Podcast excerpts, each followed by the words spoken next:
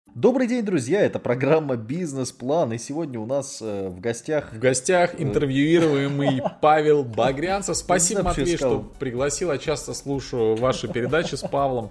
Мне очень нравится, и сегодня ты пригласил меня в студию. Я не знаю, кстати, почему я сказал, что в гостях. Видимо, я так давно тебя уже не слышал, что, знаешь, ты уже просто ты уже как в гостях. Я, уже гость в этой передаче. Чтоб тебе было стыдно. Хорошо, я, уже гость. Я краснеющий гость. Слава богу, у нас подкасты, поэтому понеслась. Первый раз мы, пригласили. Что мы будем открывать сегодня? какой бизнес, Матвей? Ну, давайте так это немножко, чтобы у нас как бы актуальный был выпуск. Скажем, что в России недавно прошли выборы, и, конечно, многие недовольны, и денег в стране не очень много. Дальше мы политическую тему а, освещать а, не то есть будем, как пойти в депутаты? Том... Ты конкретно про эту бизнес Да, как это хорошее, но, понимаешь, чтобы рассказать, нужно все-таки самим. Нет, я сегодня про другое, да, я сегодня про то, что денег у людей нет, и, по всей видимости, не будет, Поэтому актуальна тема, которую наш подписчик, слушатель э, написал, да, комиссионный магазин, ну и я тут же предлагаю обсудить ломбард. Угу. Ну давай в двух словах, вот ты мне в общем объяснил, но давай для, для, для слушателей, да, вот комиссионный и ломбард, в чем отличие? -то? Комиссионный магазин, э, человек приходит, в принципе, он может любую безделушку э, дать, она продается, и когда она продается, тогда комиссионный магазин э, дает человеку деньги. Бывает такое, что комиссионный магазин что-то очень интересное может выкупить, если он видит в этом какую-то инвестиционную составляющую. То есть он сразу же ее перепродает. В ломбард э, человек что-то сдает. Он, во-первых, сразу получает деньги. Во-вторых, он получает деньги по договору. И э, в-третьих, э, ломбард он не перепродает, да, у него нет задачи продавать, в отличие от комиссионного магазина. В магазине перепродаются товары, в ломбард сдаются на хранение. Если, ну там уже понятно, если человек это не выкупил или нарушил правила договора, то эта вещь переходит уже владельцам ломбарда, и они уже там сами ее продают или как-то распоряжаются. А, сложность ломбардного бизнеса в том, что, ну вы видели, наверное, часто, если когда-нибудь были в ломбарде, там вот это маленькое окошечко, решетки, еще что-то. То есть это общение с человеком может быть на некоторой э, эмоциональной грани, да, потому что люди чаще всего сдают в ломбард не от лучшей жизни, иногда, ну, наркоманы туда приносят какие-то вещи, кольца и так далее своих родителей, родственников, то есть скандалы на этой почве могут быть. Плюс Плюс там все-таки юридический момент, да, вот договор и так далее нарушил, не нарушил. То есть такая сложность. А комиссионный магазин, вот я хочу продать вот это, можно вас на прилавочке выставить. Они говорят, ну это будет продаваться по такой стоимости, вам мы отдадим столько. Когда продастся, тогда позвоним. Хорошо, я ушел. То есть там, в принципе, нет никаких договорных обязательств. Твой товар поставили на лавочку, а, сделали какую-то наценочку, и все, и ты, ты ушел дальше покупать себе семки. Угу. У меня какое-то кармическое отношение к этому бизнесу не очень хорошее. Все-таки вот, ну, я не знаю, мне всегда приятнее купить новую вещь, да, чем покупать старое, непонятно у кого, из квартиры каких-то мертвых бомжей, да, не дай бог. Ну, как-то вот, не знаю, у меня какое-то прям сразу такое. Но, с другой стороны, можно понять, что, в общем-то, у людей кризис, и я слышал много историй о том, что бензопилу там можно купить в ломбарде там за полторы-две тысячи рублей, при том, что бензопила там может стоить все 10. Ну, Матвей, ты в России живешь, у нас в России нету мертвых бомжей квартир. Ты э, тоже это имей в виду. Немножко я. Да. Давайте не будем забывать, кто в гостях. Чтобы на место, так сказать, поставить. Ну давайте э, по нашему любимому моменту. Кто клиент? Мне кажется, это спальные районы, да?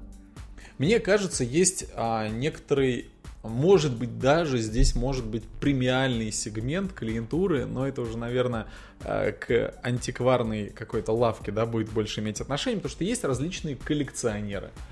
Это раз. А есть люди, которые, ну вот почему могут заморочиться и поехать в комиссионный магазин далеко-далеко. Допустим, тебе нужно для какого-то фестиваля, мероприятия, там дешевле, чем брать в аренду аппаратуру, ты можешь эту аппаратуру купить за эту же стоимость, допустим, на один-два раза. Зачем покупать новую?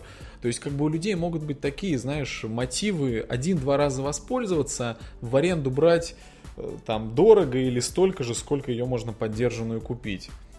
Вот, допустим, э, у меня вот бизнес-министерство, тренинговое пространство, у нас дорогие микрофоны. Мы покупали дешевые, поняли, что они быстро ломаются, некачественные микрофоны достаточно дорогие. И вот э, нам недавно потребовалось купить новый микрофон. Они стоят все как минимум за тридцатку. Там 30-50 тысяч рублей, то есть техника дорогая.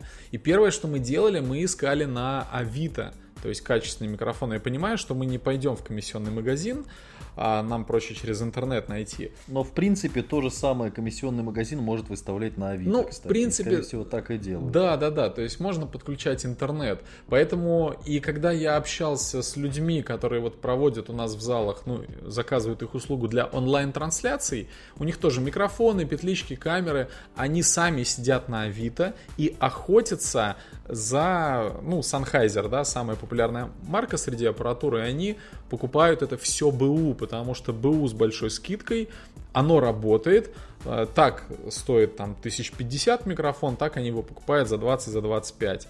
И, и накидывают десяточку и продают тебе потом э, в тренинговое агентство. Они, они мне, они либо сдают в аренду это, либо сами пользуются, когда оказывают услугу. То есть они не занимают продажей продукции, они оказывают услугу трансляций, и им нужно оборудование. Оборудование быстро изнашивается. И когда у тебя текучка, да, быстрый износ оборудования, я думаю, тебе уже как бы сложновато все время новое покупать.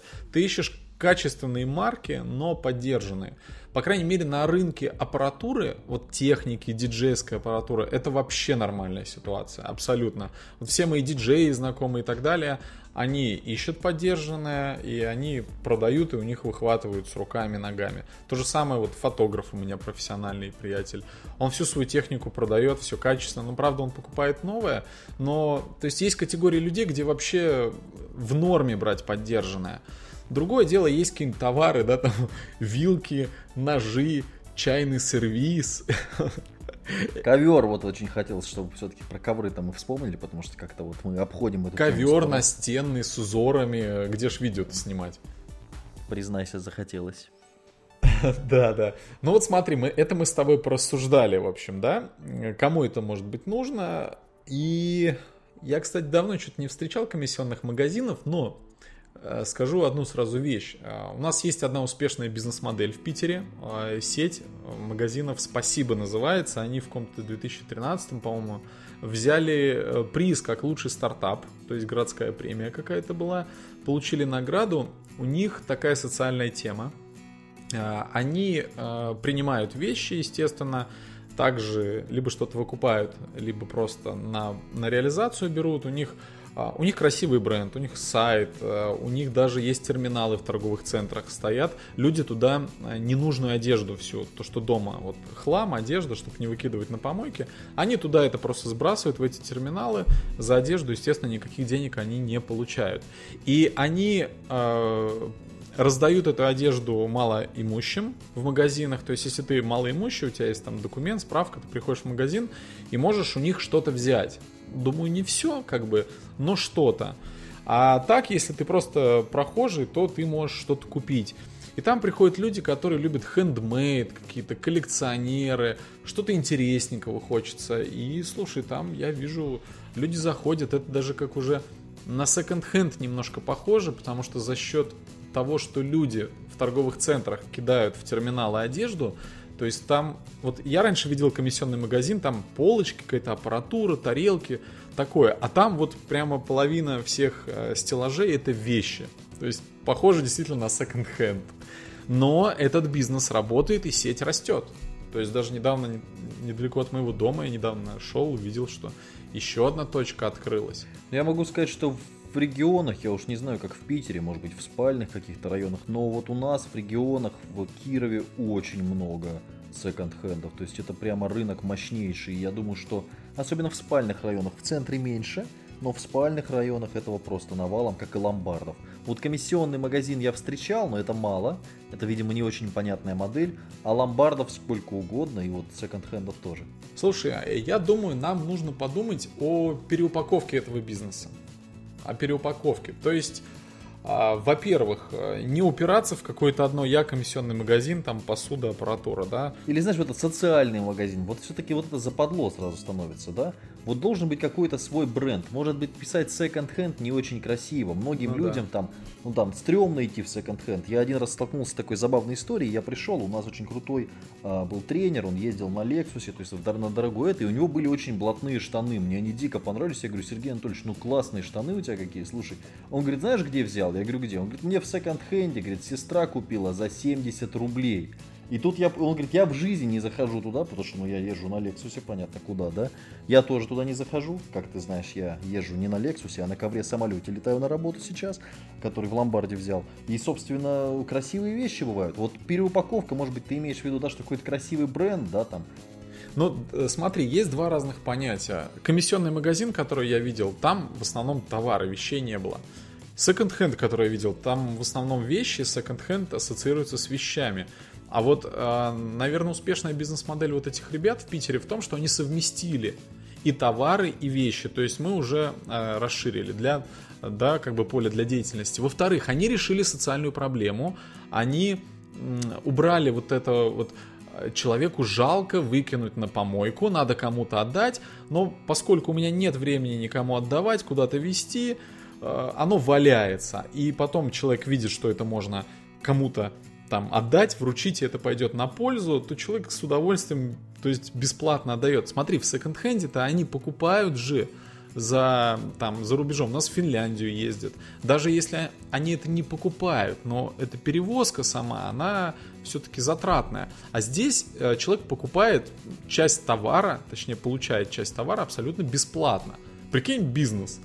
То есть все закупают, да, кто новыми товарами. У нас тут в новом микрорайоне, простите, я перебил, но это интересная тема, сделали такой автомат, ну, типа вендингового по размеру, такой написано добрый шкаф, там нарисован такой смайлик, у этого смайлика, значит, ручка, это, собственно, вот улыбающийся ротик, глазки, и написано отдай вещи малоимущим. И в этот шкаф я вот с удовольствием пошел, собрал свои разные носки, там огромное количество, там и просто взял туда, выкинул.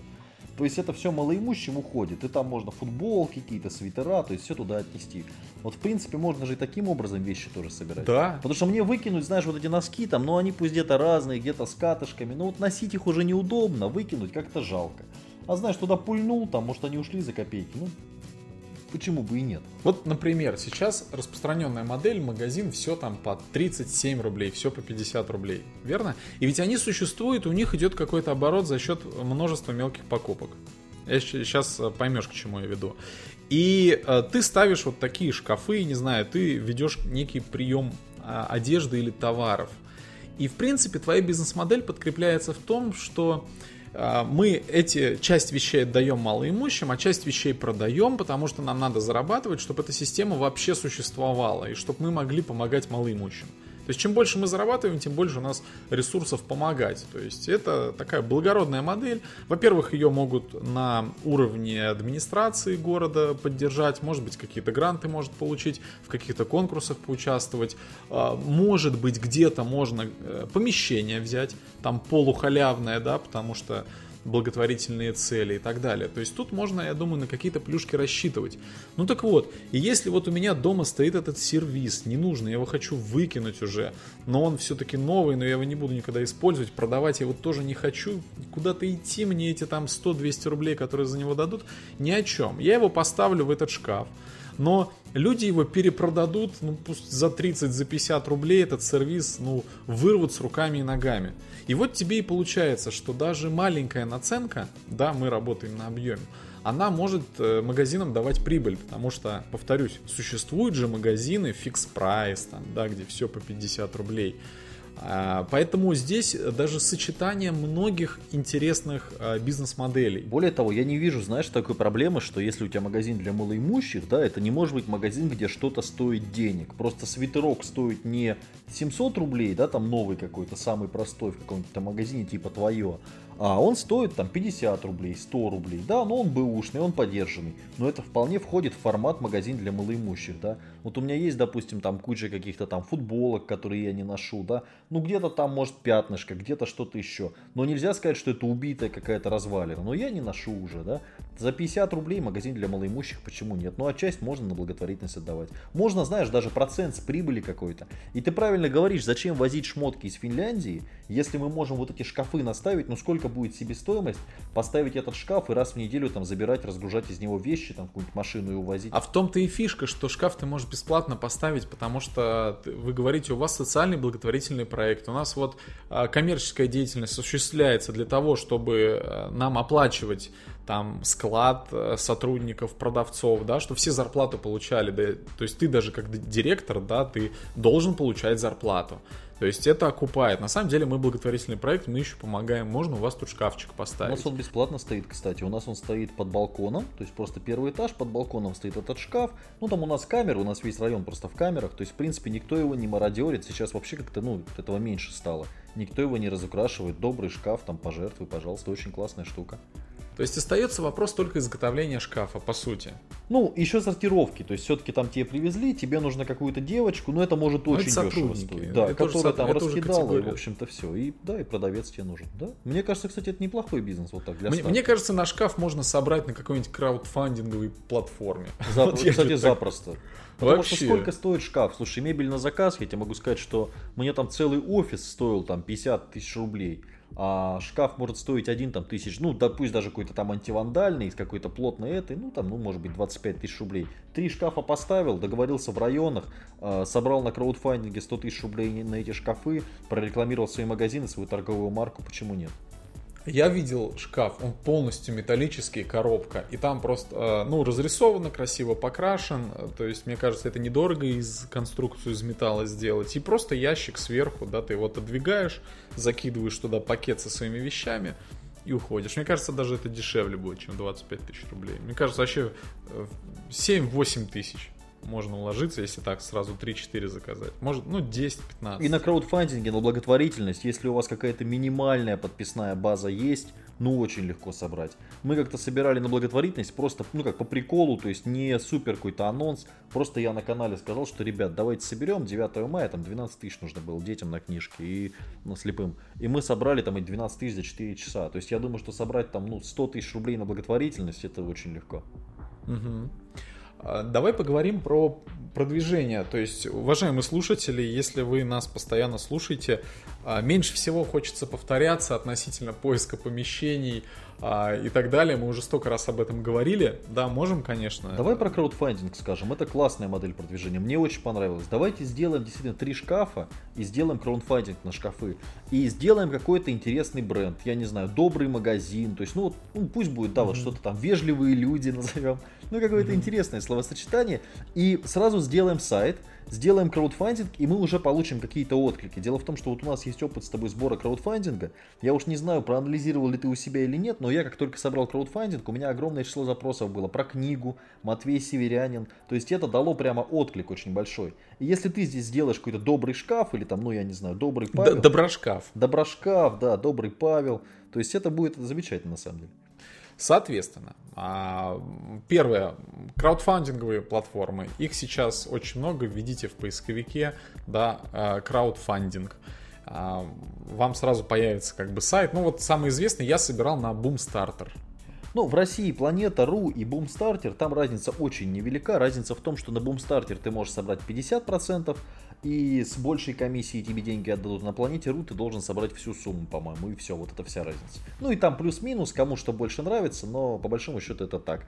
И на планете Ру точно знаю, про Boomstarter не буду врать, если благотворительность, то с вас берут 5% всего. То есть вы 100 тысяч собрали, 5 тысяч с вас забрали и все, остальное ваше. А, про рекламу. Я когда сидел в администрации э, нашего района, там, когда вот были первые там проблемы с руководством а, завода, да, кто нам сдает помещение в аренду, а, они собирали предпринимателей. Я, оказывается, узнал, что в местных СМИ а, газетах городских, районных газетах и даже в коммерческих СМИ есть определенные места, которые могут использовать э, под благотворительные цели. Они дают там вообще за такие копейки во-первых, то есть вы можете уже в местных СМИ рекламироваться.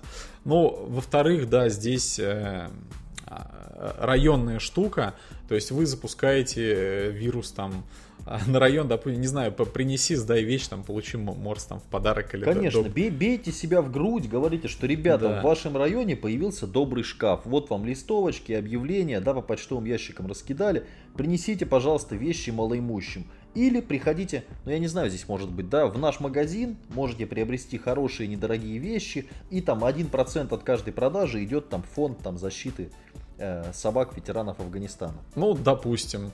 Соответственно, это листовки, объявления. Здесь мы работаем на то, чтобы а, охватить... Сами шкафы будут уже, да, видны достаточно. Э, также можно еще договориться с какими-то пунктами.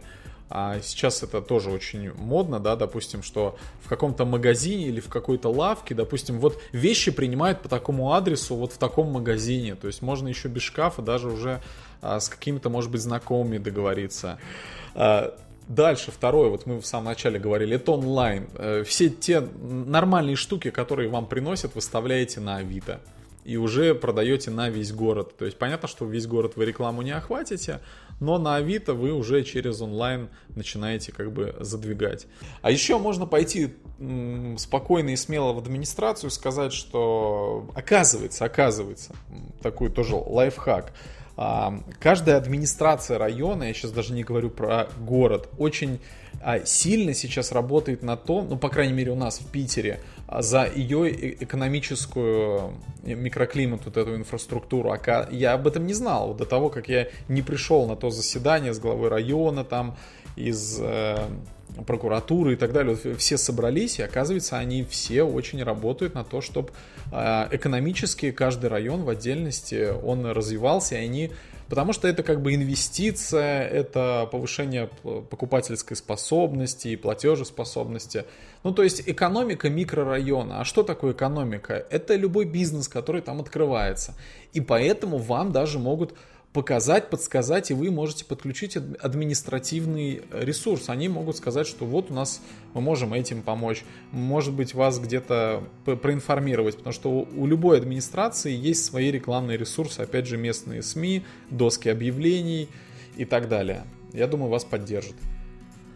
Но если вы э, больше идете не как в коммерческую составляющую, да, там типа доброшкаф э, комиссионный магазин, а вы еще ну, вешаете на себя э, значок, медаль, что вот я благотворитель, то здесь а, не стоит гнаться за большой ну, добавочной прибылью, то есть вы должны понимать, что вы обозначаете себе зарплату и как бы в таких проектах, мне кажется, нет такого, что вот вся прибыль, да, положил в карман, накопил там на квартиру и так далее. Да, у вас э, должна быть хорошая зарплата, но да, есть какой-то остаточный доход, но вы должны понимать, что это, ну, не сильно коммерческая история, потому что если вы будете прям зарабатывать, зарабатывать на этом, ну, я не знаю, может быть, как- как-то это а, от, аукнется.